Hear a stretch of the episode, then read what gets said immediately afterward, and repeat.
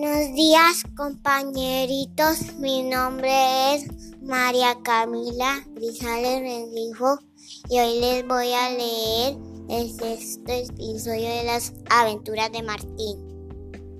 Episodio número 6. Martín lleva muchos días caminando, aguantando frío y hambre hasta que llegó a un colegio de niñas y una de esas niñas lo vio y decidió llevárselo a su casa, a donde lo bañó y le dio de comer.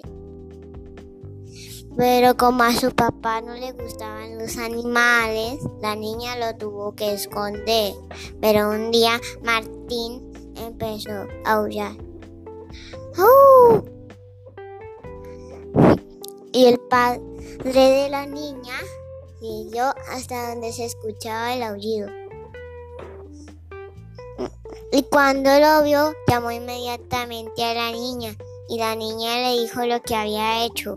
Y su padre dejó que Martín se quedara hasta que le consiguiera nuevo hogar.